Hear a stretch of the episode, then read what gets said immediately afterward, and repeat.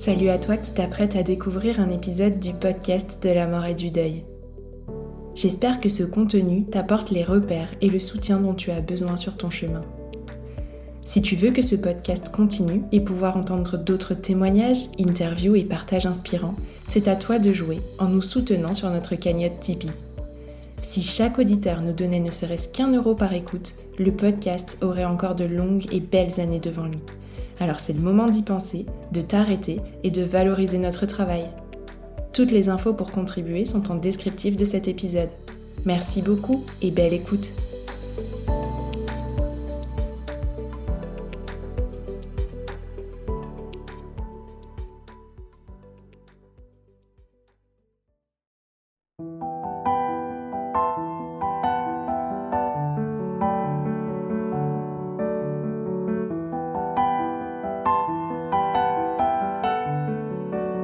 Bonjour à toutes et tous et bienvenue sur le podcast de la mort et du deuil, le podcast qui offre une bulle de réconfort à tous les endeuillés. Je suis Tiffany, accompagnante professionnelle du deuil et je réalise ces épisodes aux côtés d'Elsa, ingénieure du son. Avant de commencer, je vous rappelle que vous pouvez laisser 5 étoiles au podcast sur votre plateforme d'écoute préférée pour lui permettre de gagner en visibilité. Plus vous serez nombreux à l'écouter, plus les sensibilités évolueront. À l'approche du 15 octobre, journée mondiale de sensibilisation au deuil périnatal, nous avons souhaité mettre en lumière ce vécu si particulier dont nous avons encore si peu parlé par ici. Le deuil périnatal, c'est le fait de perdre son bébé durant la grossesse ou au cours des semaines suivant l'accouchement. C'est un deuil intime, multiple, mais aussi une effraction de la mort au cœur même de la vie.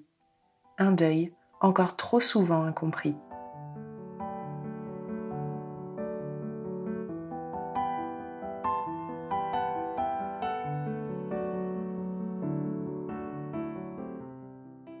Bonjour Isabelle. Bonjour.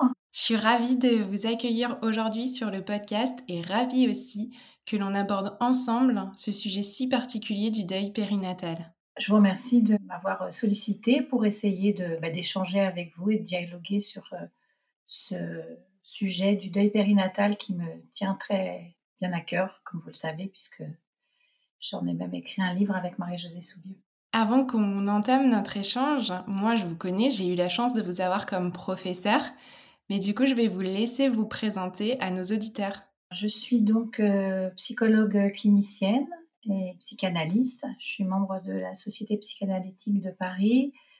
J'ai un parcours euh, un peu classique de psychologue où j'ai quand même fait le choix de toujours avoir une partie de mon activité en institution et une partie de mon activité en cabinet libéral, ce qui m'a permis de rencontrer euh, bah, des problématiques relativement différentes dans ma carrière je suis passée d'un travail avec les adolescents pendant plus d'une quinzaine d'années, puis j'ai travaillé aussi avec les adultes en difficulté et euh, j'ai à un moment donné travaillé avec le docteur euh, Marie-Josée Soubieux à l'Institut de périculture où moi j'étais euh, psychothérapeute d'enfants. Et Marie-Josée Soubieux avait commencé il y avait plusieurs années un groupe thérapeutique pour les mères endeuillées. Et elle m'a proposé de rejoindre ce groupe. À un moment donné pour euh, co-animer ce groupe avec elle. Et j'ai travaillé avec elle pendant 15 ans euh, sur euh, ce groupe dans la, problématique du deuil périnatal avec elle. Et ça a été une ouverture vers moi pour travailler sur la question du deuil périnatal. Et ça m'a permis aussi de suivre des mères après en individuel et de comprendre un peu mieux et d'être au plus près de ce travail un peu spécifique et voilà, et là, actuellement, je termine ma carrière à la, maternité de Port-Royal, dans le service des grands prématurés, euh, service de réa néonat, où euh, c'est aussi un service où je suis là pour le bien-être des soignants. Et donc, je travaille sur euh, comment accompagner les soignants qui eux-mêmes accompagnent les familles. Merci Isabelle pour cette présentation riche à l'image de votre parcours. On va commencer vraiment très simplement. Est-ce que vous pouvez nous expliquer, peut-être nous donner un cadre pour qu'on comprenne un peu mieux ce qu'est le deuil périnatal alors, si on reprend la définition de l'OMS, parce que c'est toujours important de partir des instances, hein, en tout cas ça rentre dans un cadre spécifique, le deuil périnatal.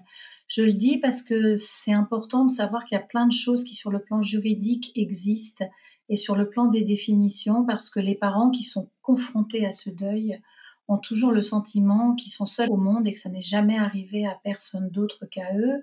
Or, euh, effectivement, euh, la plupart du temps, bien sûr, ça n'est pas le cas, puisque ça correspond à peu près à 10 naissances sur 1000 naissances, c'est quand même beaucoup. Et donc, euh, il y a une définition de l'OMS qui dit que, en fait, le deuil périnatal, ça concerne donc euh, tout enfant qui est décédé entre euh, la 22e semaine de grossesse jusqu'aux 7 jours après la naissance.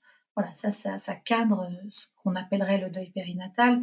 Évidemment, euh, si on perd un bébé en réa néonate à 12 jours ou un mois, on est encore bien sûr dans le deuil périnatal, mais au niveau législatif, il y a déjà un cadre qui est fixé.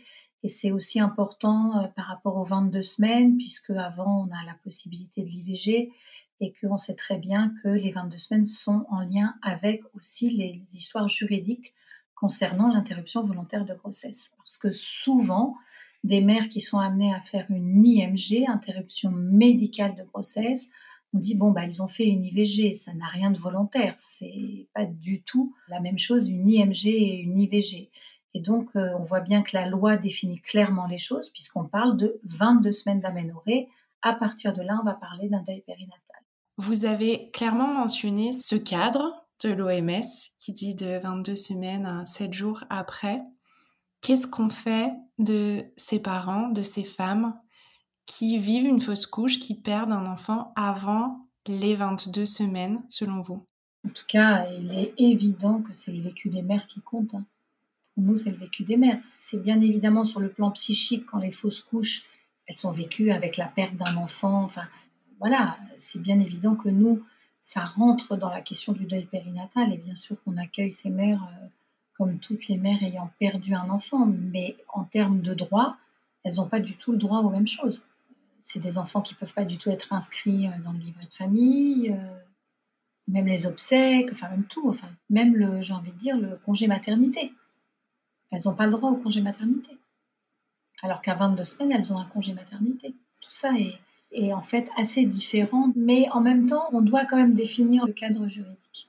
Parce que le cadre juridique, ça donne des droits, ça donne aussi des allocations, ça donne aussi un certain nombre de choses. On doit le connaître, le cadre juridique aussi. Souvent, les gens accompagnent des parents qui ne comprennent pas pourquoi ils n'ont pas le droit d'inscrire l'enfant. Moi, j'ai une mère qui est venue me voir et qui ne comprenait pas pourquoi elle n'avait pas le droit au congé maternité. Et personne ne lui expliquait pourquoi elle n'avait pas le droit au congé maternité, à une semaine près. Mais elle n'avait pas le droit au congé maternité. Donc moi, je lui ai dit qu'il fallait qu'elle s'arrête. Mais en termes de droit, euh, c'est compliqué. Le droit, c'est des histoires de limites et de cadres. Donc tous les gens qui accompagnent le deuil périnatal doivent quand même connaître assez bien le droit pour aussi rassurer les parents, parce que non seulement ils ont le sentiment qu'ils perdent un enfant, mais en plus ils n'ont pas les mêmes droits que les autres. Donc, il faut faire attention à ça. Mais euh, moi, j'accueille des mères qui vivent des fausses couches comme la perte d'un enfant parce qu'au bout de, cinq semaines d'aménorrhée, elles sont enceintes d'un enfant. Moi, la représentation que les mères ont me paraît la seule représentation crédible. C'est la représentation des mères qui est pour moi la seule vérité en fait. On était tous les deux tout de suite très impliqués dans la grossesse et on a très vite su qu'on attendait un petit gars. Autour de 15 semaines d'aménorrhée, j'ai commencé à le sentir bouger, des petits coups dans la journée, euh, c'était, génial. je lui parlais tout le temps, je lui faisais écouter de la musique. Euh, je nous avais inscrit à une préparation à l'accouchement en autonomie car j'avais lu que c'était un super moyen pour le papa de se connecter avec l'enfant et de tisser des, des liens à trois. Le deuil périnatal, c'est excessivement complexe, donc je ne vais pas rentrer peut-être dans toute la complexité du deuil périnatal, mais peut-être euh, il me semble important d'insister que c'est un deuil excessivement spécifique et complexe. Vous le savez sûrement, on parle souvent du deuil normal, c'est-à-dire de la perte d'un être cher et de la perte de quelqu'un. Euh, la perte, c'est quelque chose de très important, comment on se débrouille avec la perte.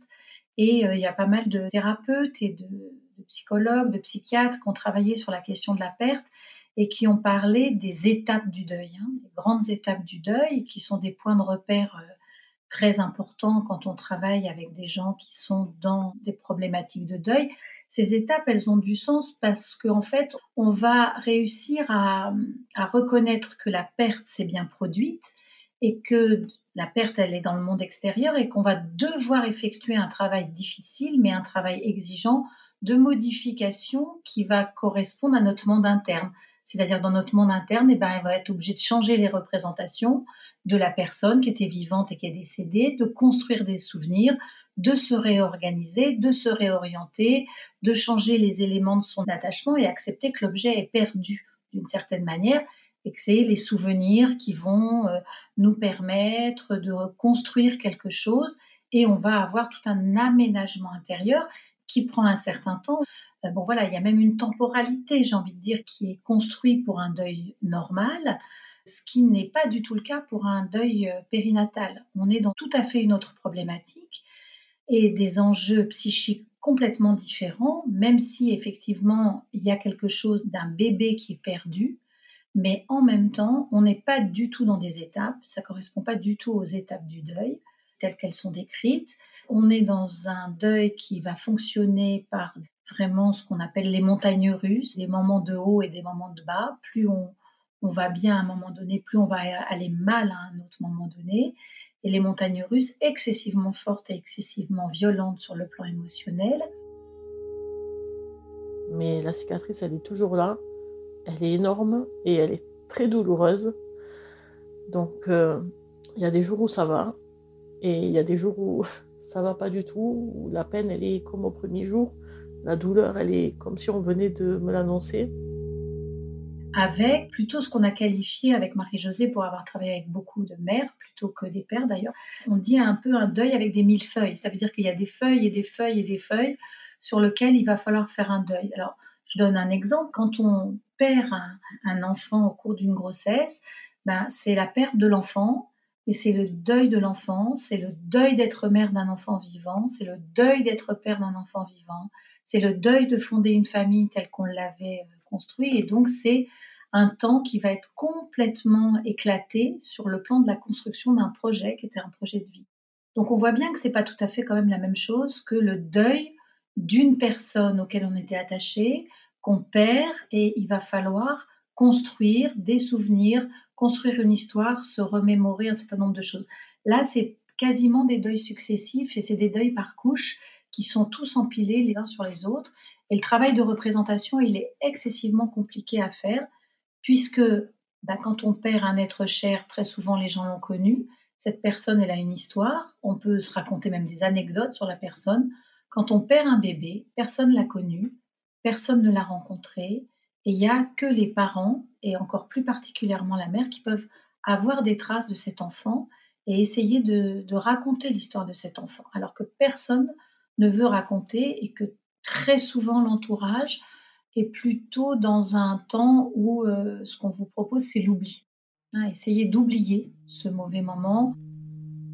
Le seul truc sur lequel on était très ferme, c'est qu'on se refusait à rentrer dans le tabou qui entoure la perte euh, d'un bébé avant terme. Donc pour nous, il n'y avait pas de débat, il avait été avec nous, on l'avait senti, on lui avait parlé, il avait existé, point barre.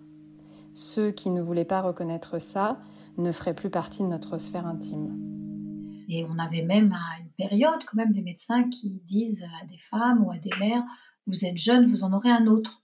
Donc on voit bien que la tendance de l'environnement, c'est quand même très vite d'essayer de se raccrocher à l'oubli pour pouvoir continuer à fonctionner et penser d'une certaine manière que travailler avec les mères, ça serait les aider à oublier. Or, le travail du deuil, c'est justement leur permettre de se souvenir et de considérer qu'elles sont les garantes et elles sont les seules à pouvoir construire l'histoire de l'enfant. Histoire dont souvent personne ne veut entendre parler. Euh, moi, ma petite fille, je l'ai portée, je l'ai sentie bouger, j'avais créé du lien avec elle, donc forcément, pour moi, elle a existé. Et c'est ça qui est difficile à comprendre pour l'entourage, c'est que l'enfant, ils l'ont pas connu, ils n'ont pas eu ce vécu, ils n'ont pas forcément projeté autant que les parents ont pu le faire pendant la grossesse ça me paraît un peu singulier, quoi. Ce deuil, euh, en tout cas, il faut réussir à permettre aux mères de mieux se souvenir et même de retrouver des sensations qu'elles ont eues pendant la grossesse, de considérer que cette grossesse est un point de repère pour toutes les autres grossesses. Enfin voilà, c'est très très loin de l'oubli, le travail euh, de remémoration qui va être fait avec des, psychologues, des psychiatres qui sont spécialisés dans la question de l'accompagnement du deuil périnatal. C'est vraiment un, travail très différent. Différent, complexe et euh, construit à partir de ce que les mères nous ont appris. Parce qu'on a appris avec notre capacité à écouter les mères et comprendre quels étaient dans ces moments-là leurs besoins. En tout cas, c'est une question qui interroge beaucoup la temporalité, le deuil périnatal. Pour moi, il y a un avant et il y a un après. Et je pense qu'en fait, tout simplement, on continue sa vie de manière différente, mais on porte ce deuil avec nous, quoi qu'il en soit, euh, pour le reste de nos jours. Je vous entends parler des pères, mais je vous entends surtout parler des mères. Est-ce qu'il y a une différence entre les deux et est-ce que vous pouvez nous expliquer là ou lesquels justement? D'abord, c'est un projet commun d'avoir un enfant. Ce qui lie le père et la mère, c'est ce projet de fonder une famille, d'avoir un enfant. Et ça, c'est bien un projet, quelque chose qu'ils ont en commun, les parents. Mais dans la question euh, du deuil périnatal, il est bien évident que si on travaille sur la question de la narration pour que ce deuil devienne un deuil possible, la question de la narration, c'est la question de la grossesse, c'est la question de tout ce que la mère va pouvoir raconter d'un ressenti corporel, sensoriel, mettre des mots sur euh, tout ce qu'elle euh, a vécu pendant cette grossesse, le moment où elle a senti, par exemple, que le cœur du bébé s'est arrêté, le moment où elle a senti que c'était le dernier coup de pied qu'elle sentait, à quel moment elle se souvient de beaucoup de choses, en fait, la mère, si on l'interroge et si on s'y intéresse. Or, le père, il n'a pas un vécu sensoriel de la grossesse, il a un vécu qui lui est transmis parce que la mère peut transmettre de son vécu à elle. Donc, on est dans des positions qui sont absolument pas les mêmes sur le plan de la vie psychique de chacun. Et on voit bien que là, on est dans quelque chose de très interne et intérieur pour la mère, avec euh, ce que la mère peut transmettre, ce que le père souvent a comme position d'essayer de rassurer la mère. Le père, c'est souvent quelqu'un qui vient en réassurance, en essayant de dire tout va bien se passer. Enfin voilà, le père est, quelqu'un qui est très aidant dans la grossesse parce que justement moins soumis au sensoriel et moins euh, la responsabilité du portage, parce qu'une grossesse, ça se passe toujours dans le corps d'une mère. Donc euh, on est dans des histoires de corps et de corps maternel. C'est en ce sens que je crois qu'il y a une réelle différence. Et puis je pense qu'il ne faut pas oublier que ce sont les mères qui accouchent, ce sont les mères qui accouchent de bébés qui sont morts. Quand on fait des interruptions médicales de grossesse ou quand c'est un bébé pour lequel le cœur s'arrête au cours de la grossesse, les mères ont un accouchement où on leur demande de pousser comme lors d'un accouchement euh, normal la seule chose qui change, c'est qu'il n'y a pas le cri de ce bébé à la naissance et qu'elles accouchent d'un enfant mort.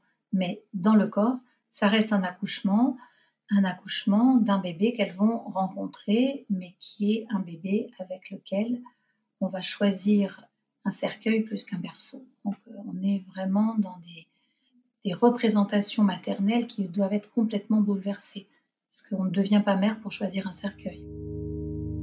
Je crois qu'il n'y a pas pire traumatisme que de sortir de la maternité euh, les mains vides. Quand je suis sortie de la maternité et je viens inclure quand même mon mari, euh, il a fallu aller euh, choisir un cercueil, il a fallu organiser une petite cérémonie. C'est pas du tout comme ça qu'on s'imagine l'aboutissement d'une grossesse et c'est pas comme ça qu'on se projette quand on est dans ce désir de maternité. Donc c'est extrêmement violent. Je crois qu'il faut bien sûr pas du tout négliger les pères mais je crois que souvent, quand on écoute les mères, on entend aussi très souvent parler des pères et on donne aussi des tas de conseils aussi concernant la question des pères. Et il y a une différence même dans la question du deuil parce que je crois que c'est pas la même temporalité. Dans un premier temps, les mères s'effondrent et les pères vont tenir quelque chose de la famille à ce moment-là. Et quand les mères vont aller mieux, les pères vont s'effondrer. Donc c'est s'effondrer dans le sens de pouvoir lâcher un peu les choses, dire sa tristesse, dire son vécu. Et les pères sont souvent très sensibles au vécu interne des mères. Ils le sentent très bien et ils peuvent à un moment donné, eux, dire à quel point ils souffrent aussi, mais rarement dans un premier temps.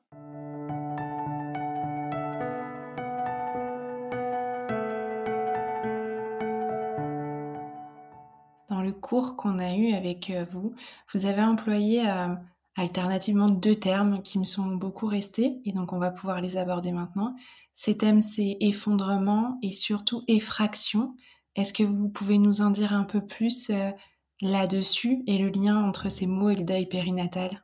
Je crois que vous avez raison de dire que c'est des mots assez caractéristiques en fait du deuil euh, périnatal, c'est-à-dire que effondrement dans un moment où le psychisme est complètement effondré, c'est-à-dire qu'il n'a plus aucune ressource. Il est d'abord dans un temps de sidération la plupart du temps au moment de l'annonce, parce qu'avant de pouvoir même accoucher euh, d'un enfant mort, il a fallu annoncer les choses euh, aux parents. Et donc, euh, il y a pour le psychisme, avant que ce soit l'effondrement, c'est la sidération totale. Et bah, le psychisme ne va pas s'en remettre comme ça. L'effondrement, ça correspond à un narcissisme qui... le narcissisme, c'est la colonne vertébrale quand même hein, de la vie psychique. C'est la question du moi. Et là, le moi est complètement effondré et il va falloir euh, petit à petit, petit à petit, euh, un peu comme un puzzle euh, où tous les morceaux sont là, mais il faut remettre tous les morceaux ensemble, reprendre pièce par pièce les morceaux du psychisme pour pouvoir reconstruire cette vie psychique et permettre justement ce travail de reconstruction, de remémoration, parce que l'effondrement, ça amène à surtout ne, plus penser, hein, être dans une telle douleur que la pensée est même pas possible. De toute façon, c'est des cris de douleur, dès l'ordre de l'arrachement. On ne parle pas même de comment se détacher. On parle de l'arrachement chez les mères euh, qui vivent cet effondrement du moi. Et donc, on est vraiment dans un arrachement total. C'est comme un arbre qu'on déracine. Le sentiment d'avoir complètement perdu pied et euh, de s'enfermer, de rester euh, cloîtré chez soi et de même plus être capable de sortir, tout juste de respirer. Comment sortir de ce cauchemar en fait hein? Souvent les mères disent ça. Comment sortir de ce vécu cauchemardesque où euh, il n'y a plus d'assises sur le plan psychique? Donc euh, des semaines après, après le retour à la maison où tout était prêt, ça a été compliqué. C'est l'apocalypse. C'est tous les matins, nous ouvrant les yeux, on se dit c'est pas possible en fait. C'est pas possible. Ce qui m'arrive, j'ai dû faire un mauvais cauchemar et en fait, tous les matins, ça nous. Dès qu'on ouvre les yeux, ça nous retombe dessus. C'est comme si on nous l'annonçait encore une fois. Et c'est vrai que ça fait une effraction sur le moi. C'est comme un tsunami. En fait, le moi euh, subit euh, un balayage total de son système de défense. Enfin, on sait comment on se défend, on sait comment on va faire par rapport à un certain nombre de problématiques qu'on rencontre dans la vie. Et là, c'est comme s'il n'y a plus aucune ressource qui fonctionne. Donc, euh, il va falloir un entourage qui va être suffisamment bon pour pouvoir tenir les gens sur le plan corporel, parce que dans un premier temps, ce n'est pas des histoires de langage, c'est des histoires de corps. Il va falloir la soutenir et la tenir. Et puis après, on va pouvoir euh, commencer à penser du côté de la parole, quelles sont les paroles qui vont aller dans le sens de permettre à l'effraction d'être moins forte et surtout de retrouver le cours d'une pensée possible ou pas, avec beaucoup de moments que les mères appellent souvent des moments d'absence, où elles sont, euh, le temps a passé, elles se sont même pas rendues compte qu'il euh, y a trois heures qui ont passé et il faut euh, faire autre chose, aller chercher l'aîné à l'école par exemple, et le temps, toute la journée a passé, sans même qu'elle puisse dire quelque chose de la temporalité, c'est-à-dire un, vide total de pensée qui en fait les protège. Euh, sinon, c'est le cauchemar. La, pensée, c'est un cauchemar en fait, puisque c'est en permanence de refaire le film de l'annonce et de ce qui s'est passé. Donc euh, voilà la, question de l'effraction. Hein. Donc si je vous comprends bien, il y a vraiment cette notion de on est dans une projection vers l'avenir, on est en plein dans la vie et d'un seul coup, la mort fait effraction là-dedans et vient complètement exploser euh, tout un tas de représentations, tout un futur. Et ça, ça joue complètement aussi sur comment on se positionne dans la vie et dans la temporalité de la vie. C'est important ce que vous reprenez là, parce que deuil périnatal, c'est l'enjeu de la temporalité qui va être très très important. C'est pour ça que je vous dis, euh, quand on dit qu'un deuil normal, c'est 18 mois à peu près, etc., c'est pas du tout vrai pour la question du deuil périnatal. Il y a même des gens qui disaient, mais euh, pas que les femmes refassent un enfant trop vite, euh, il faut attendre un certain temps. Enfin, tout ça ne sont pas des choses intéressantes. Ce qui est intéressant, c'est pour chaque mère de comprendre comment, avec cette effraction, il y a quelque chose qui va se remettre au travail dans la pensée et dans la manière dont elle va pouvoir commencer à penser ce cauchemar. C'est-à-dire, est-ce qu'elle va pouvoir le penser ou pas le penser? Quand je dis penser, je peux le dire aussi avec un E ou avec un A, le mot penser. Et euh, il y a des femmes qui vont retomber enceintes très très rapidement après la perte d'un bébé et à qui on va dire mais comment ça se fait? Vous n'avez pas fait le deuil du premier enfant? Mais mais pas du tout en fait on voit bien que chacun a sa place et qu'on peut tout à fait continuer à penser l'enfant décédé et accueillir un nouvel enfant parce que ça n'est pas du tout fini ce travail de deuil. Il peut même avoir lieu bien après la naissance aussi de l'enfant d'après parce que bah, cette effraction du moi, elle a permis de penser les choses et peut-être de penser l'arrivée d'un autre enfant, mais ça n'empêche pas d'être toujours au travail pour inscrire, parce que l'inscription c'est très important, cet enfant euh, qui est né sans vie par exemple. Et puis euh, j'ai tellement délégué que j'ai même pas fait attention aux dates. Et euh, un jour, je reçois le nouveau protocole et la date du transfert. Et là, on a pris conscience que c'était exactement les mêmes dates que pour Roman. Le transfert devait avoir lieu le 25 juin. Et je me rappelle de ma remarque sur le timing. J'ai dit à Julien que bah, cette fois, ça allait marcher. Le transfert a fonctionné. Et neuf mois plus tard, neuf mois d'une grossesse vécue avec un niveau d'angoisse maximal, euh, arrivait mon fils.